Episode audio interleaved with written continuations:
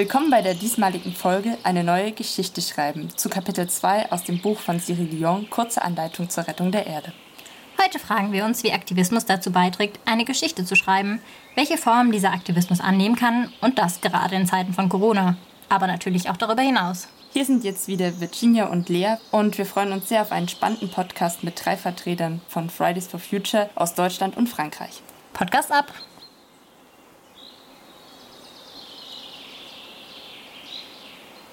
Ich musste mich sehr viele Jahre in NGOs engagieren, um zu der folgenden Einsicht zu gelangen. Wenn wir Millionen Menschen mitnehmen wollen, müssen wir ihnen auch sagen, wohin die Reise geht. Denn während solche Organisationen unendlich viel Zeit damit verbringen, Probleme anzuprangern, aufzudecken oder vor ihnen zu warnen, wenden sie nur lächerlich wenig Zeit und Energie dafür auf, eine Vision zu entwerfen, wie eine wirklich ökologische Welt aussehen könnte. Dabei ist auch das Imaginäre, die Vorstellungskraft, die Geschichten mit Sicherheit der beste Antrieb, um Menschen zu mobilisieren. Ja, genau, und um solche Geschichten soll es heute gehen. Denn wir haben heute die Folge ja auch genannt, eine neue Geschichte schreiben. Und wir sind der Meinung, dass eine solche Geschichte, die wirklich die Kraft hatte, Menschen zu mobilisieren, die eines Mädchens ist, welches sich 2018 über zwei Wochen vor dem schwedischen Reichstag setzte und dabei ein Schild hielt, Schulstreik für das Klima.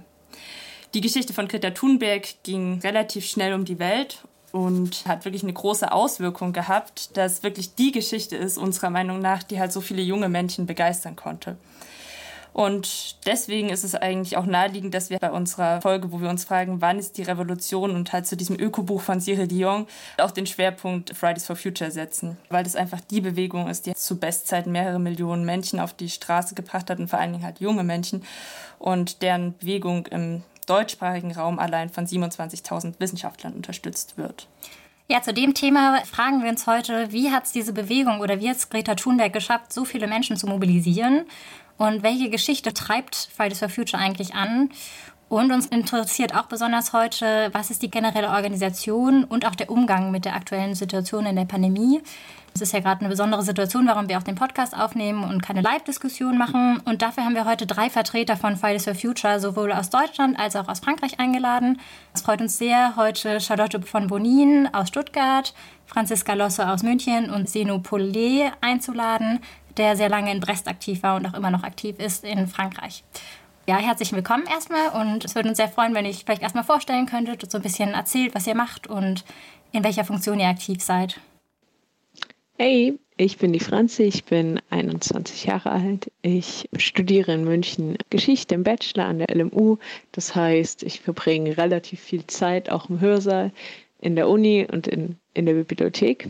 Aber wenn ich das nicht mache, engagiere ich mich in meiner Freizeit bei Fridays for Future hier in München und habe da neben der Tatsache, dass ich ganz oft bei den Streiks dabei bin, auf der Straße stehe und so weiter, vor allem koordinative Aufgaben. Das heißt, ich schaue, dass das Plenum vorbereitet wird, schreibe öfter auch mal Protokoll, bereite das nach und so weiter. Genau, habe also da diese Funktion. Soweit zu mir.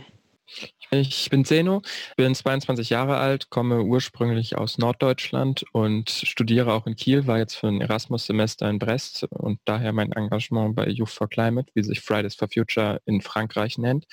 Es gibt auch Fridays for Future, aber das ist eine andere Geschichte. Die sind klein und sind in der Regel auch mit bei Youth for Climate dabei. Ich habe mein Engagement 2019 begonnen, im September und bin aktiv auf allen drei Ebenen, also der lokalen Ebene, der nationalen Ebene und der internationalen Ebene und mache alles Mögliche, was so mehr oder weniger anfällt. Auf nationaler Ebene insbesondere die Mobilisationsarbeitsgruppe und die internationale Arbeitsgruppe. Ansonsten studiere ich, sonst hätte ich mein Erasmus-Semester nicht machen können oder meine zwei Erasmus-Semester. Und ja. Und ich bin Charlotte aus Stuttgart. Ich bin 23 Jahre alt und seit November 2018 bei Fridays for Future und ich studiere Philosophie und Gesellschaftsgestaltung ähm, in Fulda und wohne aber in Stuttgart und bin auch bei Fridays for Future dort vor allen Dingen ähm, im Bereich ähm, Vorträge und Veranstaltungen und auch Organisation von Streiks und Aktionen. Ja, das ist auf jeden Fall sehr interessant, was ihr alle macht und dass ihr auch euch in so verschiedenen Bereichen für Fridays for Future engagiert, aber darauf kommen wir dann wahrscheinlich später nochmal zu sprechen. Erstmal super, dass ihr dabei seid. Und ja, jetzt geht es erstmal mit einem Zitat weiter. Wir brauchen Geschichten, die uns zusammenbringen, die uns ermöglichen zu kooperieren und unserem Zusammenleben in der Gemeinschaft einen Sinn geben. Ja, Dion spricht ja in diesem Zusammenhang von Geschichten und da hätten wir erstmal die erste Frage an euch und zwar, was denkt ihr ist diese Geschichte, die euch bei Fridays for Future so ein bisschen antreibt, beziehungsweise welchen persönlichen Bezug habt ihr zu dieser Geschichte? Ich glaube, dass bei mir vor allen Dingen die Geschichte ist, dass kein Mensch zu klein ist, um etwas zu verändern. Und da ist Greta Thunberg das beste Beispiel, würde ich sagen. Und ich habe es am eigenen Leib bemerkt, dass in Stuttgart, wir standen am Anfang zu sechst auf der Königsstraße äh, beim allerersten Streik und sind dann bis zu 30.000 Menschen gewesen. Und ich finde, das steht bildlich für dieses Niemand ist zu klein, um etwas zu bewegen. Für mich ist es mehr der Wunsch nach Zukunft, der uns zusammenbringt. Es ist ja wirklich so, dass es allerhöchste Zeit ist, jetzt irgendwie was zu verändern. Und das ist ja nicht der Anfang der Klimabewegung, aber das ist vielleicht ein neuer Elan für die Klimabewegung. Was viele von uns irgendwie vereint, ist so eine Mischung aus Unverständnis, Angst, Wut, Machtlosigkeit, aber auch Hoffnung. Also ich glaube, das ist so ein Cocktail, der uns zu dem macht, was wir sind und was, wie, wie wir unsere Sachen erreichen wollen. Ja, du hast es ja gerade sehr schön gesagt, dass Fridays for Future nicht der Anfang der Klimabewegung an sich ist. Und ich meine, dass der Umweltschutz und der Einsatz für ein nachhaltiges Leben halt gerade für unsere Zukunft jetzt endlich vor 2018 nichts Neues auf der Agenda war, ist ja, glaube ich, auch allen klar. Vielleicht jetzt mal die Frage an Franzi. Was war deiner Meinung nach denn das ganz Besondere an der Geschichte von Fridays for Future, weshalb sie halt so viele Menschen vor allen Dingen auch weltweit erreicht hat?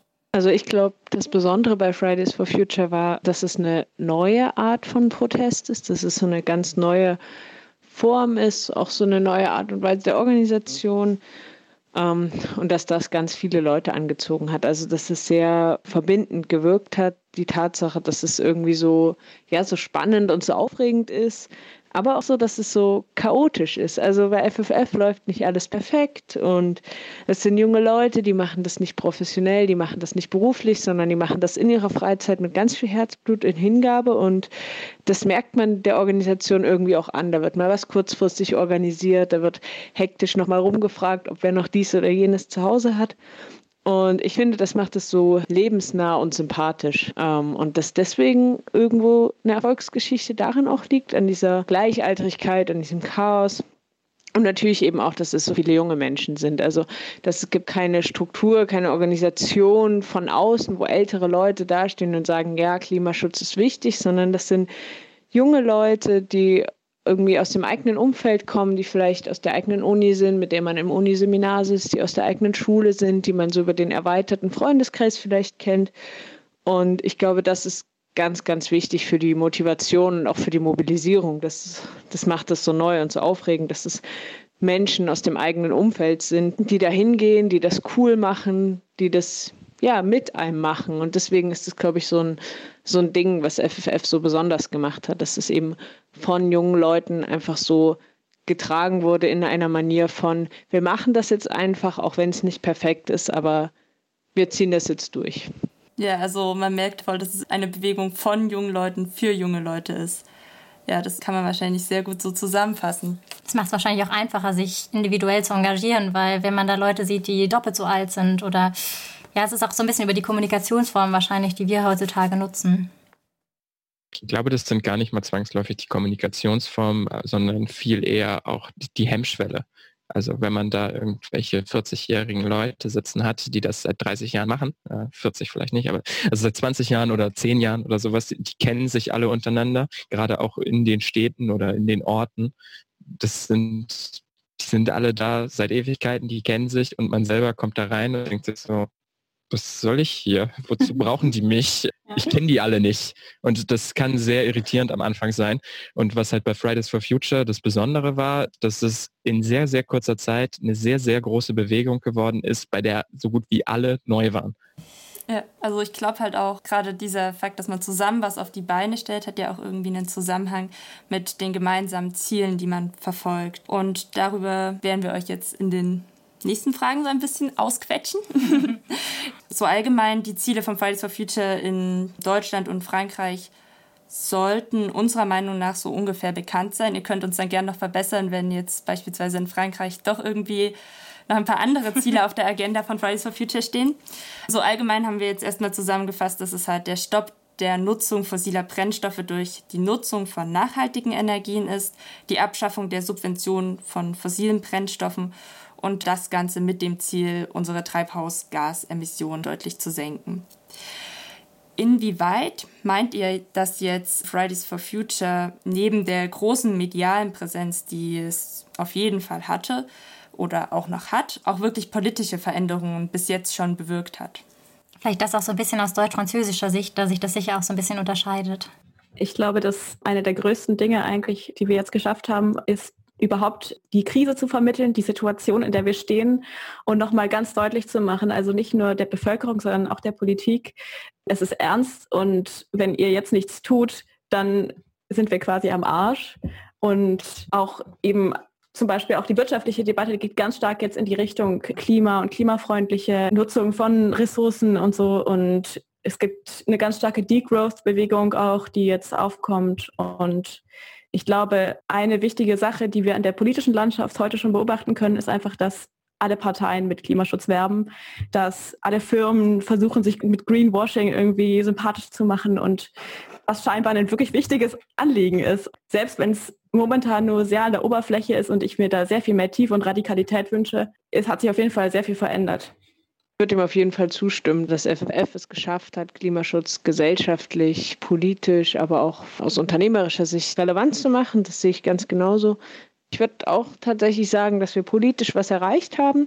Es ist natürlich immer schwierig einzuordnen und zu schauen, was geht jetzt genau auf FFF zurück, ähm, was ist auf unseren Einfluss zurückzuführen und was nicht, weil sich das ja nicht so ganz klar immer zeigt. Aber zum Beispiel eine Sache, die ich ganz interessant fand, die die ich in letzter Zeit beobachtet habe, war das Thema mit der Abwrackprämie in Bezug auf das Konjunkturprogramm für, ja, für die Wirtschaft infolge der Corona-Krise. Und zwar wurde die Abwrackprämie dauerhaft diskutiert. Es war ja quasi ja nicht erwartbar, dass sie reinkommt, aber es war schon so, dass es als ein großes, großes Teil davon einfach besprochen wurde. Und dass sie tatsächlich am Ende nicht durchgekommen ist, fand ich, war ein unfassbarer Erfolg für den, für den Klimaschutz. Also es ist natürlich nicht klar, auf wen genau das zurückgeht, auf welchen Akteur, auf welche Sache die gemacht wurde, aber ich finde, es ist ein unfassbarer Erfolg, den wir auch für uns als FFF mit verbuchen können. Ich würde nochmal zurückgreifen auf die Ziele, weil so Ziele in Frankreich, darauf haben wir uns bisher nicht geeinigt. Und zum Beispiel der Punkt mit Stopp der Nutzung von fossilen Brennstoffen ist in Frankreich deutlich weniger auf der Agenda als in Deutschland, weil es in Frankreich einfach deutlich weniger Kohlestrom gibt. Und klar gibt es da auch die Atomdebatte, weil das meiste in Frankreich ist halt einfach Atomstrom und ist damit eher sekundär. Ähm, wir haben aber in der Charte de Grenoble verschiedene Werte und Prinzipien verabschiedet. Das ist so unser Leitdokument, was wir als Bewegung haben. Das ist, dass wir uns an der Wissenschaft orientieren, dass unsere Bewegung antiliberal ist. Unsere Bewegung ist ebenfalls antikapitalistisch. Wir wollen auch eine Degrowth. Also wir sehen das als notwendig an. Ein hohes Prinzip bei uns ist die Solidarität und dass wir voneinander lernen können, gemeinsam. Also dass wir sogenannte Autoformation machen. Und einer der Punkte, die auch sehr divers international diskutiert werden bei Fridays for Future, gerade auch was unsere Aktionen angeht, ist die Diversität der Taktiken, die wir uns halt festgeschrieben haben. Also das bedeutet, dass wir auch gewaltsame Aktionen anerkennen und dass wir der Meinung sind, dass es notwendig ist, diese Aktion auch zu haben, dass es nicht nur komplett gewaltfrei sein kann, aber wir als Bewegung schließen jegliche Gewalt, jegliche physische Gewalt aus, außer es handelt sich um Selbstverteidigung. Wir haben sehr viel mediale Präsenz gehabt und wir haben dadurch auch die Debatte verändert. Ich war Ende des letzten Jahres in Brüssel im Europaparlament mit Youth for Climate. Und was uns viele Abgeordnete da gesagt haben, die wir da in Gesprächen getroffen haben, ist, dass sich ihre Arbeitsweise geändert hat. Also, dass sie viel mehr auf Klima achten und auch gerade die Klimaabgeordneten sagen, dass sie viel mehr gehört werden mit ihren Vorschlägen. Und das braucht jetzt etwas Zeit, um sich zu übersetzen in konkrete Dinge. Aber ein gutes Beispiel ist schon, dass die Kommission einen Green Deal gebraucht hat, dieses Jahr waren ja auch die Kommunalwahlen in Frankreich, wo viele grüne Bürgermeister gewählt wurden, beispielsweise in Bordeaux. Also es lassen sich ja schon Veränderungen politisch beobachten. Jetzt hätten wir nochmal eine präzise Frage an die Deutschen. Seno, du hast ja gerade von einem Kohleausstieg geredet, und zwar in Deutschland. Da ist ja das Ziel von den Fridays for Future, einen Kohleausstieg bis 2030 zu machen und hundertprozentig erneuerbare Energien bis 2035 zu erreichen. Der bisherige Gesetzesvorschlag des Gesetzes zur Reduzierung und zur Beendigung des Kohlestroms sieht allerdings das Jahr 2038 für das Abschalten der Kohlekraftwerke vor. Könnt ihr dann trotzdem von einem Erfolg sprechen? Also ich würde sagen, mit diesem Gesetz wird das 1,5 Grad Ziel eine Illusion und unsere Zukunft wird in Sand gesetzt und ich finde es inakzeptabel und wir werden da nicht mitgehen. Also wir werden tun, was wir können und hoffentlich auf die Barrikaden gehen, wenn das durchkommt. Okay. Ja, und Seno hat ja auch schon eben so ein bisschen die Organisation angesprochen. Ihr seid ja alle aktiv in euren Lokalgruppen von Fridays for Future eingebunden. Und da gibt es ja ganz viele Medienberichte über Streikaktionen. Allerdings benötigt ja die Durchführung eines Streikes sehr viel Vorbereitung. Wie organisiert ihr euch innerhalb den Fridays for Future in den Ortsgruppen und vor allem, wie kommuniziert ihr auch und verteilt Aufgaben? Und was uns auch so ein bisschen interessieren würde, wie funktioniert das mit der Finanzierung? Also habt ihr Geldgeber, habt ihr ein Budget oder lebt ihr ohne? Und ja, vielleicht gibt es auch Unterschiede in Frankreich und in Deutschland. Fangen wir mal mit dem Geld an. Finanziell ist es bei uns in München so, dass wir in einer sehr privilegierten Situation da sind, weil wir ein eigenes Spendenkonto haben. Das heißt, wir haben einfach eigenes Geld und können damit Kosten decken, die zum Beispiel anfallen für die ganz normalen Streiks. Es geht los bei Technik, über Stoff zum Bannermalen, da fällt auch mal der Kauf eines Megafons drunter. Also solche Sachen, die man eben braucht, können wir tatsächlich einfach finanzieren, was eine sehr, sehr gute und luxuriöse Situation ist. Das Geld bekommen wir nicht durch feste Geldgeber, sondern wir haben das relativ klassisch mit einer Spendendose auf den Streiks, was sich als sehr wirkungsvoll erwiesen hat, weil bevor wir wegen der Corona-Krise nicht mehr auf der Straße streiken durften, hat sich unser Altersdurchschnitt sehr stark angehoben und sehr viele ältere Menschen waren dann bereit, auch mal Geld in diese Dose eben zu tun. Und das hat sehr wesentlich dann auch zu unserer Finanzierung beigetragen. Das ist so die finanzielle Seite von FFF München. Die personelle Seite, sage ich mal, läuft so, dass wir einmal die Woche ein Plenum haben, das jetzt Corona-bedingt natürlich nicht in Präsenz stattfindet, sondern online so als eine Telefonkonferenz. Aber das ist so das wichtigste Organ. Da werden alle wichtigen Entscheidungen getroffen. Da werden bestimmte Grundsatzdebatten diskutiert. Da werden Aufgaben vergeben und so weiter. Also das ist unser wichtigstes Gremium. Darüber hinaus wird natürlich aber auch gearbeitet. Wir nutzen dafür Slack als Kommunikationstool und Online-Pads, wo zum Beispiel die Protokolle reingeschrieben werden oder Ideensammlungen erfolgen. Das ist so die Art und Weise, wie wir kommunizieren. Das heißt, wir arbeiten sehr, sehr viel online, sehr viel auch in einzelnen AGs. Das ist also untergliedert, dass sich nicht alle mit allen Sachen beschäftigen. Und ja, so läuft das im Prinzip einmal die Woche die wichtigsten Entscheidungen treffen und dann die kleine Arbeit zwischendurch, was sehr, sehr viel Zeit auch braucht, läuft dann eben alles online. Ja, auf jeden Fall sehr spannend. Vielleicht jetzt an Charlotte noch die Frage, also es sei denn, es ist bei euch in Stuttgart total anders, aber wenn ihr jetzt Aufgaben verteilt, ist es dann eher so, dass ihr wirklich Leute habt, die fast alles übernehmen oder schafft ihr das wirklich auch, dass mehr oder weniger wirklich gerecht aufgeteilt wird? Es ist sehr unterschiedlich, je nach Zeit. Und wir haben Menschen, die so ein bisschen zirkulativ dabei sind, mal weniger, mal mehr. Manche verschwinden leider auch. Das ist sehr traurig. Und wir haben schon ein Team, was irgendwie schon länger dabei ist, was einfach die Aufgabenbereiche kennt, was weiß, was passieren muss, wann es passieren muss. Einfach so die, diese Überblickssachen. Und dann gibt es Menschen, die jetzt neu dazugekommen sind, auch noch vor der Corona-Zeit, die wir jetzt richtig gut einarbeiten konnten, die auch jetzt richtig schön in die Organisation einsteigen und auch immer mehr übernehmen. Und so versuchen wir uns sozusagen gegenseitig auch zu entlasten, weil diese ganze Streikorganisation ist schon ganz schön anstrengend und kann auch bis zu Burnouts führen. Ja, also wir hatten so um Weihnachten rum hatten wir so eine richtige Tiefphase, wo es uns allen sehr schlecht ging, weil wir einfach total überarbeitet waren. Und dann haben wir als ganze Ortsgruppe einfach mal eine Pause gemacht, sind danach wieder so ein bisschen, hatten so ein Comeback ähm, im Februar und dann kam Corona und nochmal eine Atempause. Ja, aber dazu kommt es ja später nochmal. Das klingt so ein bisschen wie ein Nebenjob. Ja, Seno, ist das in Frankreich gleich oder hast du das Gefühl, dass es da Unterschiede gibt? Also gewisse Aspekte sind gleich. Also wie Franziska zum Beispiel schon gesagt hat, es kommt tatsächlich sehr auf die Ortsgruppen drauf an, wie das ist. Bei uns in Brest, wir waren nicht so viele jetzt letztes Jahr, hauptsächlich zwei bis fünf Leute. Bei uns wir mussten ein bisschen neu aufbauen. Wir hatten noch ein sehr großes Nachwuchsproblem, mehr oder weniger. Die alten Leute haben alle aufgehört, weil sie überarbeitet waren, weil sie vielleicht auch noch andere Projekte nebenbei hatten. Also auch, auch das Burnout-Thema, was Lotte gerade angesprochen hatte, ist auch ein sehr, sehr großes Thema bei uns. Ich glaube, es liegt auch zu großen Teilen tatsächlich an der Arbeitsverteilung. Wir haben wenige Leute, die sehr, sehr viel tun und viele Leute, die sehr wenig tun. Wir wissen nicht genau, woran das liegt oder wie man das ändern kann. In der Regel in Brest haben wir uns jetzt einmal die Woche getroffen vor Corona und das wird wohl jetzt auch demnächst wieder losgehen. Niveau Finanzen.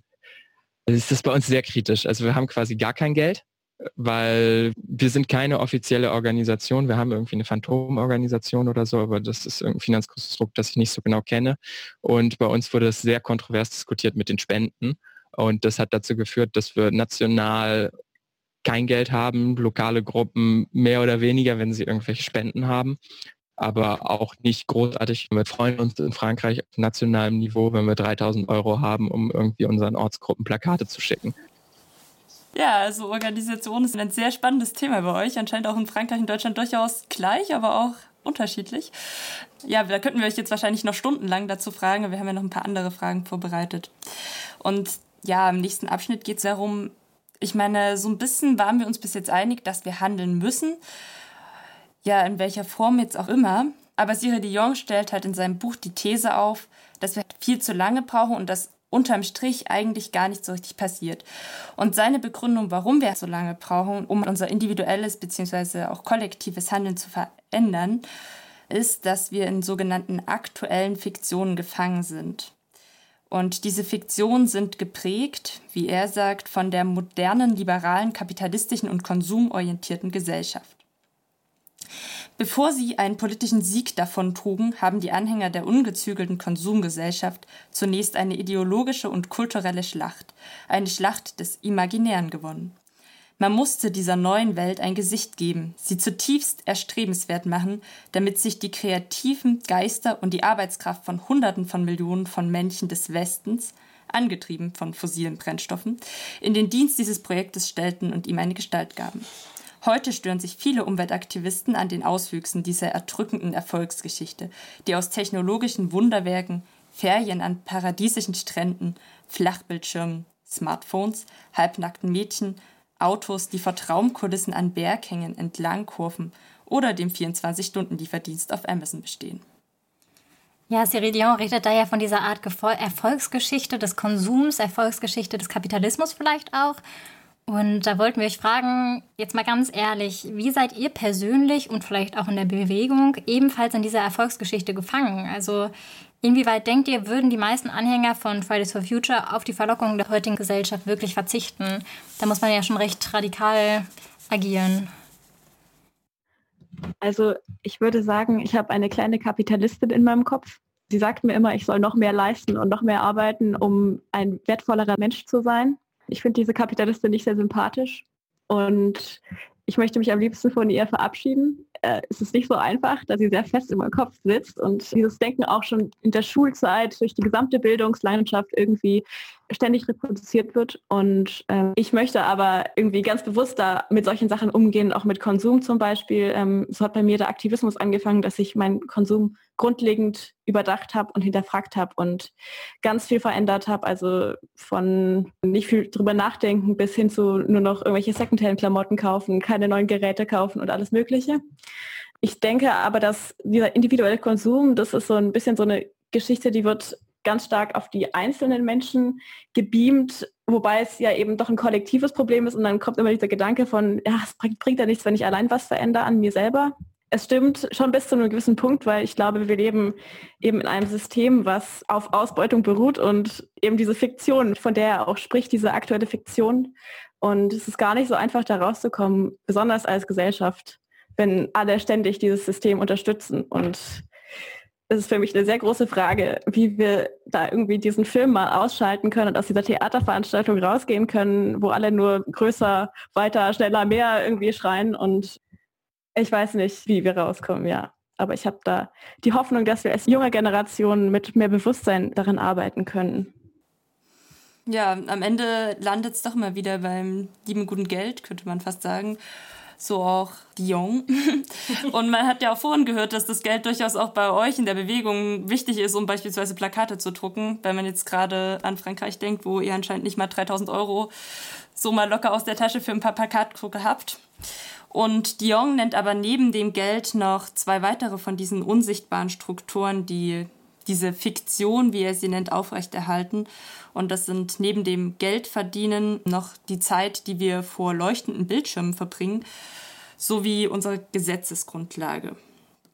Und so grob kann man, glaube ich, bei uns in der Gesellschaft schon die Jugend in zwei Gruppen einteilen. Die eine, die sich wie ihr jetzt voll irgendwo engagiert, die voll ihre Träume und Passionen lebt und ja, sich irgendwie auch durch, sage ich mal, alternatives Handeln und Denken auszeichnet. Und dann leider aber auch den großen Teil, der ja wahrscheinlich viel Zeit ineffektiv vor Bildschirm verbringt und aber vor allen Dingen so sich von dem Wunsch dominieren lässt, später einmal ordentlich Geld zu verdienen und dadurch so ein bisschen ja auch die eigenen Wünsche und Träume in den Hintergrund rückt. Und die nächste Frage zielt darauf ab, inwieweit ihr denkt, dass eure Bewegung jungen Menschen nicht dieses Zukunftsbild von dem später ordentlich Geld verdienen weitergibt und aber auch, wie man die jungen Menschen erreichen kann, die vielleicht zu dieser nicht super alternativen Schiene gehören. Also ich glaube, es lohnt sich nicht wirklich, diesen Zwiespalt zwischen den zwei verschiedenen Gruppen noch tiefer zu ziehen. Es gibt eine Gruppe, die hat ein gewisses Bewusstsein und das variiert in dieser Gruppe. Und die Leute, die ein gewisses Bewusstsein haben, hinterfragen sich immer weiter und ändern dementsprechend nach und nach ihr Verhalten. Das ist ein Prozess. Das ist nichts, was jetzt von jetzt auf gleich geht. Und wir sind halt alle nun mal so sozialisiert. Aber viel von diesem individuellen Handeln, beziehungsweise diese, dieser individuelle Wandel des Konsumverhaltens, kann man, glaube ich, abfedern auch durch Solidarität und dass man voneinander lernt und dass man sich halt auch gegenseitig hinterfragt. Aber das ist halt keine individuelle Aufgabe, sondern es ist eine kollektive Aufgabe. 30 Prozent der Handlungen, die wir machen können, um den Pariser Klimavertrag noch zu erfüllen, geht über individuelles Handeln. Die anderen Sachen sind aber ges tatsächlich gesellschaftlich beziehungsweise auch sehr stark die Wirtschaft. Das heißt, wenn die Wirtschaft uns nicht ständig das reproduziert, dass wir durch Werbung oder ähnliches, dass wir mehr kaufen müssen und so weiter, dann kommt die Gesellschaft automatisch dazu. Dann brauchen wir gar keinen individueller Verhaltenswechsel, sondern dann kommt der individuelle Verhaltenswechsel durch den Strukturwechsel. Für diesen individuellen Verhaltenswechsel muss man, glaube ich, einfach mit Leuten reden und konkret auf sie zugehen und ihnen lokal auch zeigen, was möglich ist. Und gerade auch mit den Leuten, die sich vielleicht noch nicht hinterfragen und die einfach die nicht dieses Bewusstsein haben. Ich denke, die Bewusstseinsbildung, das ist genau eben der Knackpunkt, wie man Menschen erreicht, die vielleicht noch nicht in der Bewegung sind und die noch nicht überzeugt sind davon, dass man vielleicht nachhaltiger leben muss, um irgendwie die Zukunftsaussichten zu verbessern. Du hast ganz viel über Wirtschaft geredet und dass sich gerade da etwas ändern muss. Da haben wir nochmal ein Zitat von Dion und zwar redet er wieder über Geld. Geld ist ja, wie gesagt, ein sehr großes Thema bei ihm und er sagt, es, dieses Geld, wird mir unzählige Dinge wie etwa Kleidung, Güter oder Dienstleistungen verschaffen, die meinen sozialen Status prägen und es wird meine Zugehörigkeit zur Gemeinschaft sicherstellen. In unserer modernen, nicht sehr autonomen Gesellschaft, in der alle unsere Bedürfnisse mehr oder minder durch Einkauf befriedigt werden, sind wir stark vom Geld abhängig. Also das betont nochmal so ein bisschen diesen Knackpunkt der Wirtschaft des Geldes, was wir bereits ein bisschen angesprochen haben. Genau, und vielleicht nochmal zur Einordnung, weil das Charlotte vorhin auch angesprochen hat, das Zitat steht direkt im Zusammenhang eben auch mit unserer Bildung, dass uns das im Prinzip auch immer wieder eingetrichtert wird von Kindesbeinen an. Das Statement, was Lea jetzt gerade vorgelesen hat, ist vielleicht etwas überspitzt, aber am Ende kann sich, glaube ich, jeder ganz gut doch irgendwo auch selber erkennen. Vielleicht jetzt die Frage an Franzi, so einfach rein persönlich, wie schaffst du das denn in deinem eigenen Leben, so dieser Maxime Geld verdienen zu widerstehen? Also vielleicht so kann das persönliche Beispiel von dir dann so ein bisschen auch als Tipp für alle anderen gelten.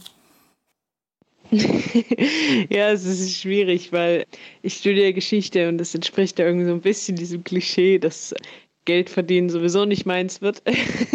Von daher könnte man äh, argumentieren, dass, dass ich das darüber schaffe, über das Studium, aber es ist natürlich nicht der Knackpunkt. ich bin in der sehr privilegierten Situation, neben meinem Studium nicht arbeiten zu müssen. Das ist natürlich irgendwo, wo man diesem Gelddrang, arbeiten gehen zu müssen, widerstehen kann. Aber das ist eine Situation, die natürlich bei weitem nicht alle Menschen haben und eine sehr privilegierte Situation. Und man braucht irgendwo, um Geld widerstehen zu können, eine gesicherte Finanzierung, was sehr, sehr paradox ist. Aber ich glaube, es gibt trotzdem vielleicht den einen oder anderen Tipp, so dass man dieses Geld quasi umgehen kann. Was Xeno quasi schon gesagt hat, sind ja so, wenn man sich mit einer Wiederverwertung beschäftigt, also zum Beispiel Food Sharing to Good to Go, wären jetzt einige genannte Beispiele, die ich sehr, sehr gut finde, wo man sich einfach auf Lebensmittel, die nicht mehr verkauft werden können oder die im Restaurant nicht mehr angeboten werden können, die dann ja abzuholen und die dann selber verkochen zu können. Ich finde, das ist eine sehr, sehr angenehme und sehr einfache Variante, um da kostengünstig oder kostenlos ähm, an Essen zu kommen. Und ja, es führt bei mir selber auch zu so einem kreativen Kochprozess sozusagen. Also ich bin da sehr irgendwie kochfaul und ich weiß meistens gar nicht, was ich machen soll, wenn ich im Supermarkt stehe. Aber wenn man Sachen im Kühlschrank hat, wo man weiß, die müssen weg, führt das bei mir zu so einer ganz kreativen Ader irgendwie. Das finde ich noch einen sehr netten Nebeneffekt davon.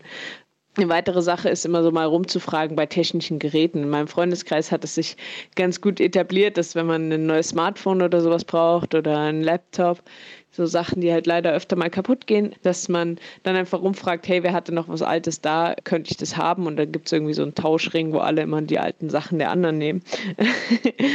Aber das ist natürlich so eine sehr ja, gute Situation, weil in der Großstadt kommt man natürlich sehr leicht an Sachen, zum Beispiel Repair-Cafés auch. Das alles sind jetzt ein paar kleine Möglichkeiten und ich glaube, letztendlich sind die wichtig, man findet sie, aber diese eigentliche Kritik muss, wie gesagt, halt woanders ansetzen. Also es ist eigentlich nicht die Lösung, dass wir alle Essen verkochen, was sonst weggeschmissen würde, sondern das ist nur so ein, ja, so ein kleiner Teil, der es für einen selber vielleicht ein bisschen einfacher macht, aber er löst nicht das Problem per se. Du hast ja gerade so ein bisschen über technische Geräte geredet und wir sind ja auch gerade auf Zoom und versuchen das hier alle irgendwie parallel aufzunehmen, da wir ja leider keine Live-Diskussion machen können. Und haben auch so ein paar Statistiken gelesen, dass bereits im letzten Jahr deutsche Jugendliche in der Woche, glaube ich, 48 Stunden auf den Bildschirm gucken. Das wird sich jetzt in Pandemiezeiten auf jeden Fall erhöht haben, die Zahl. Und da wollten wir euch mal fragen, also es ist ja jetzt so ein bisschen ungewohnt, die Zeit in der aktuellen Situation. Wir haben ja gerade Online-Uni zum Beispiel.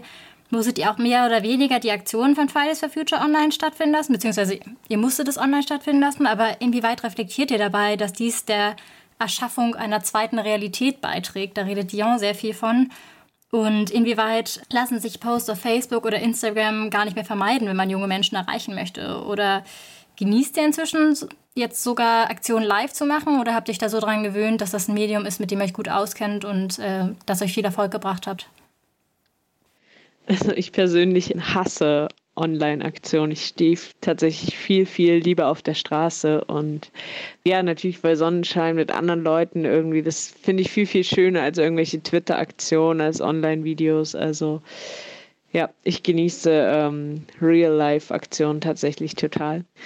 Und noch zur zweiten Realität. Also ich sehe das tatsächlich gar nicht so, dass wir da eine zweite Realität erschaffen, denn natürlich, wenn man miteinander sprechen könnte und dann aber schreibt, ist es schon eine zweite Realität, aber wir sind, wir machen das alle ehrenamtlich und wir haben kein Büro, in dem wir alle zusammensitzen, wo man schnell mal ins Nachbarzimmer laufen und klopfen kann, sondern wir sitzen alle an verschiedenen Orten und arbeiten ja auch zu unterschiedlichen Zeiten an den Fridays for Future Aufgaben. Das heißt, es ist irgendwo auf jeden Fall notwendig, dass wir schreiben, dass wir das online machen, die Kommunikation.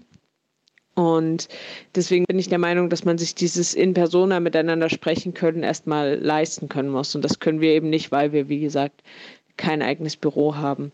Deswegen reflektieren wir das tatsächlich auch nicht, diese Erschaffung einer zweiten Realität bei uns in München, weil es dieses Online-Arbeiten, dieses Schreiben und jetzt irgendwie auch diese Telefonkonferenzen so ein elementar wichtiger Bestandteil unserer Arbeit sind, dass wir das gar nicht auflösen könnten. Das ist tatsächlich auch völlig unabhängig von Corona. Es ist einfach ganz, ganz viel Arbeit läuft einfach online ab, ganz viele kleine Absprachen und so weiter. Ja, das ist einfach tatsächlich sehr, sehr wichtig bei uns. Mhm. Ist auf jeden Fall interessant zu schauen, ob das irgendwie die gleiche Qualität dann noch hat oder ob, wenn man sich live sieht, das dann doch was verändert. Ich glaube, das fragen sich viele gerade im Homeoffice oder in der Online-Uni. Da gibt es aber ein ganz witziges Zitat von Cyril Dion im Buch. Und zwar sagt er, was wiegt ein Post von Instagram, der dazu aufruft, für das Klima aktiv zu werden, gegenüber einem Post von Kim Kardashian, der dazu aufruft, ihren neuen Glitzerlipgloss zu kaufen. Ungefähr 10.000 gegenüber 2 Millionen Likes. Ja, und wenn man sich das so anhört, dass da so Ungleichheiten in den Followern gibt, kann man wahrscheinlich manchmal ein bisschen frustriert sein, aber wie kamen eure aktuellen Online-Veranstaltungen denn bei Jungen an und welche Form haben die angenommen jetzt während der Pandemiezeit? Und könnt ihr vielleicht auch auf diese Art und Weise Ideen für eine Welt von morgen sammeln? Also habt ihr das Gefühl, dass ihr auch Inspirationen über diese Plattform findet? Also ich weiß nicht genau, ob man das Inspiration sammeln nennen kann, aber ja, mhm. klar. Also gerade auf nationaler Ebene oder auf internationaler Ebene auch arbeiten wir ausschließlich auf diesen Plattformen, einfach weil es uns anders nicht möglich ist. Wir sind über Frankreich verteilt, wir sind über die Welt verteilt. Von daher für uns hat sich mit Corona von diesem Standpunkt her nichts geändert, außer dass wir dachten, dass wir viel Zeit hätten, was sich im Endeffekt nicht so als wahr herausgestellt hat. Aber wir haben trotzdem viel gemacht. Aber es ist eine zweite Realität. Also ich kann ganz klar sagen, ich habe da meine Freunde in dieser zweiten Realität, die ich teilweise auch noch nie in echt gesehen habe. Einige habe ich gesehen, andere nicht. Das gehört einfach mehr oder weniger dazu. Und die Bildschirmzeit oder die Zeit vor dem Bildschirm, die ich persönlich verbringe, ist deutlich mehr geworden, seit ich angefangen habe, mich zu engagieren. Einfach weil es halt hauptsächlich darüber läuft. Lokal versuchen wir alles, was möglich ist, in Persona zu klären, weil wir festgestellt haben, dass es deutlich effektiver ist. In Brest sind wir fast 300 Leute auf dem Server für unsere Ortsgruppe und wir sind fünf Leute aktiv. Und dann schreibt man eine Nachricht an alle und kriegt dann eine Antwort, wenn man glücklich ist. Von daher versuchen wir halt schon irgendwie alles, was möglich ist, vor Ort direkt in Persona zu klären und auch zusammen zu machen, weil es deutlich motivierender ist, als alleine zu Hause vom PC zu sitzen und irgendwas zu organisieren. Jetzt zu Corona mit den Initiativen, die wir da jetzt hatten. Also es gab diesen Online-Strike. Äh, da gab es dann jeden Freitag einen Zoom-Call mit mehreren hundert Leuten, wo dann jeder sein Plakat hochgehalten hat und das wurde dann anschließend auf den sozialen Netzwerken geteilt. In Frankreich stieß das eher auf Ablehnung, weil wir halt in Frage gestellt haben, was bringt das? Da können wir lieber unsere Energie drauf verwenden, andere Dinge fertigzustellen. Und was jetzt zum Beispiel dabei rausgekommen sind, sind die Webinare, sowohl in Deutschland als auch international, als auch frankophone Webinare zusammen mit der Schweiz. Die findet man auch alle auf YouTube, also die sind da auch immer noch. Das sind sehr, sehr interessante Autoformationen. Voll gut, dass du jetzt auch nochmal angesprochen hast, wie man sich halt nochmal informieren kann, wenn man jetzt sich in der Materie noch mehr vertiefen möchte, wenn man nicht gerade unseren Podcast hört. Was natürlich auch eine tolle Methode ist. ja, ähm, vielleicht nochmal zur deutschen Seite. Ja, zu diesen Lösungen, die ihr jetzt vielleicht auch online für die Welt von morgen sammeln konntet.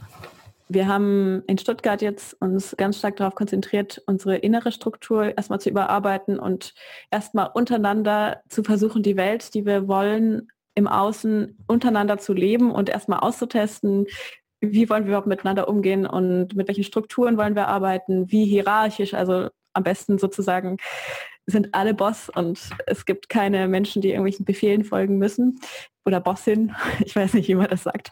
Genau, und wir haben auch ein Online-Magazin gegründet mit dem Namen Druckmagazin und schreiben da halt immer so über Klimathemen, über Feminismus, über aktuelle Situationen in der deutschen Klimapolitik vor allen Dingen jetzt und haben einen eigenen Podcast angefangen und versucht einfach so ein bisschen irgendwie unsere Message nochmal für uns selber nochmal neu zu greifen. Wir haben eine Strategie ausgearbeitet und haben aber auch versucht, Corona-sichere Offline-Aktionen zu machen, weil es uns irgendwie ein sehr großes Anliegen war, dass eben nicht alles online stattfindet, weil das einen ganz schön aussaugen kann finde ich. Also mir geht es nach so einem ewigen Zoom-Call eigentlich nie besonders gut.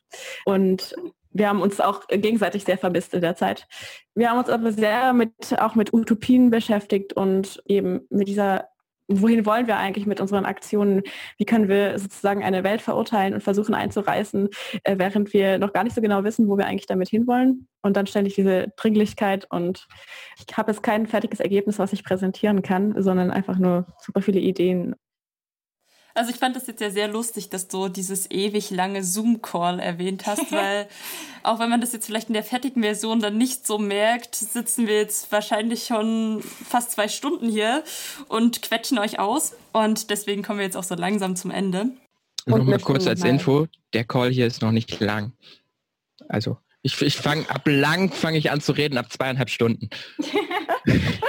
und dann wird es irgendwann nervig nach der vierten, fünften Stunde in Zoom-Calls, die dann auch manchmal aufeinanderfolgend stattfinden. Aber das ist noch nicht lang. Das sind wir gewöhnt. Okay, sehr gut. Da müssen wir also noch kein schlechtes Gewissen haben.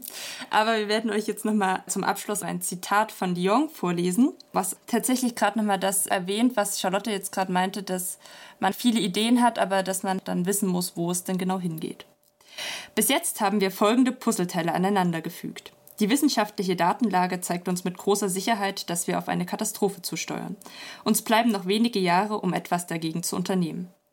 Es wird uns nur gelingen, wirklich etwas zu verändern, wenn Millionen von uns handeln und wenn Bürger und Abgeordnete zusammenarbeiten, um den Einfluss der Wirtschaft zu übertreffen. Die treibende Kraft, die die Mobilisierung und Zusammenarbeit von Millionen Menschen bewirken kann, sind Narrative bzw. Fiktionen. Um neue entwickeln zu können, müssen wir bestimmen, in welcher Narrative wir derzeit leben und welche Rahmenbedingungen unser Verhalten konditionieren.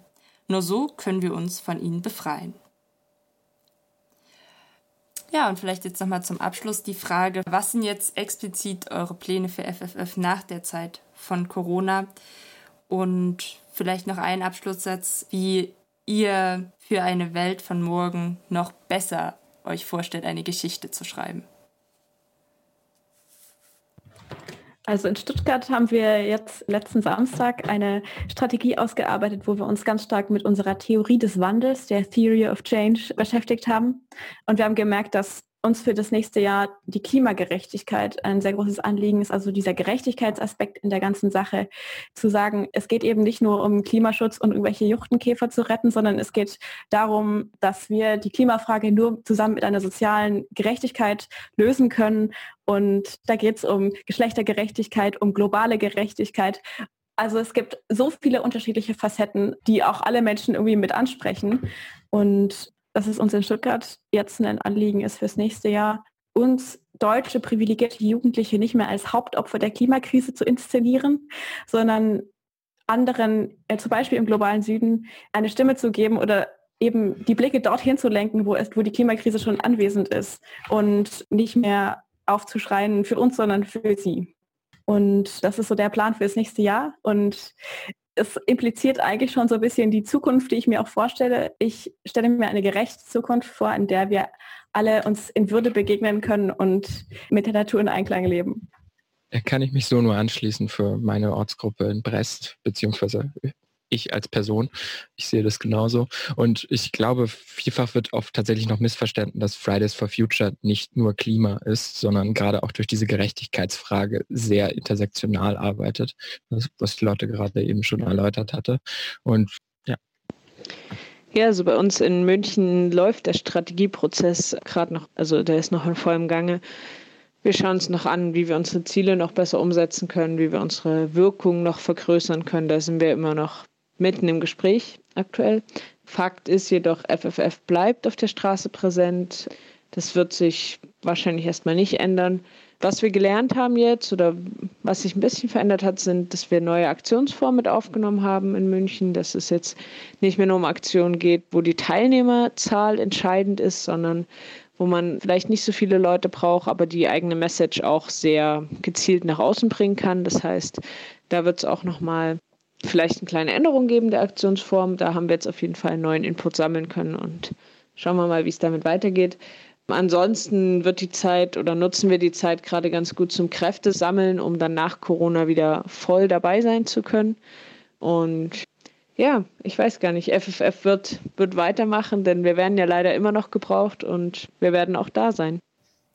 Ja, das klingt doch wunderbar. Ich glaube, das war ein ganz toller Abschluss für unsere Folge. Und ja, wir wollen uns erstmal ganz bei euch bedanken, weil ich glaube, wir haben wahnsinnig viel Input mitgenommen. Also ich habe auch vorher, glaube ich, nicht so die Einblicke gehabt, wie die Organisation funktioniert, welche Themen wirklich vorne stehen. Ich glaube, es war gerade nochmal interessant, auch über die Gerechtigkeit zu reden, die eben bei euch auch großen Punkt darstellt. Vielleicht auch mal so ein bisschen, wie gesagt, die deutsche und die französische Seite, unterschiedliche Städte in Deutschland, wie das so laufen kann. Deswegen erstmal ganz, ganz herzlichen Dank von uns an euch.